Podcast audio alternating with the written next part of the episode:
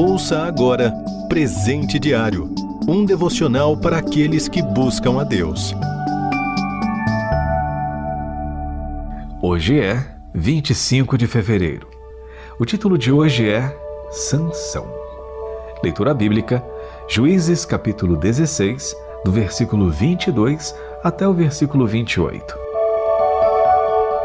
Versículo-chave, Salmo 115, versículo 1. Não a nós, Senhor, nenhuma glória para nós, mas sim ao teu nome, por teu amor e por tua fidelidade. Sansão é conhecido pela sua grande força, inclusive faz parte da cultura popular. Lembro-me de um desenho animado que assisti quando criança. Alguém utilizou os cabelos cortados da cabeça de Sansão para tecer um boné. E quem o usasse ganharia força descomunal. História engraçada, mas equivocada. A força nunca esteve nos cabelos dele. Sansão era nazireu, alguém com um voto de consagração a Deus. O nazireu não podia ter seu cabelo cortado, assim a vasta cabeleira de Sansão, antes de ser a origem de sua força, era símbolo de sua dedicação ao serviço divino. O Senhor o colocou na posição de juiz de Israel com o compromisso de cuidar de seu povo e lutar contra os filisteus que então os dominavam.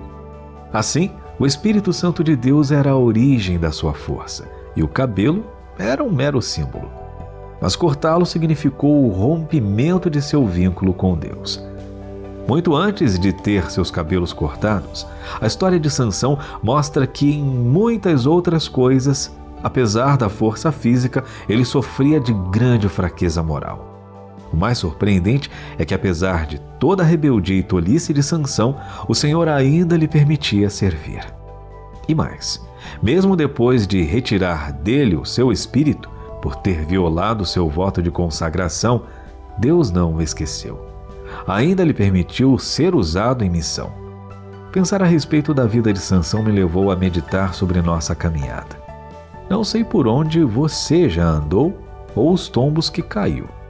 Quem sabe esteja hoje no chão por ter traído seu compromisso com Deus e sinta que ele desistiu de você. Mas a história de Sansão não é a respeito de um cabeludo cheio de força, mas de um Deus que usa pessoas improváveis para fazer a sua obra. Não é sobre a glória de um homem de músculos de aço, mas um testemunho de Deus que não desiste dos seus. Não importa por onde você tenha andado, ainda há lugar para mudar e voltar para o Senhor. Deus usa pessoas improváveis para fazer sua obra e se dispõe a usar os que caem, mas que se voltam para Ele. Você ouviu Presente Diário um devocional para aqueles que buscam a Deus. Acesse rtmbrasil.org.br.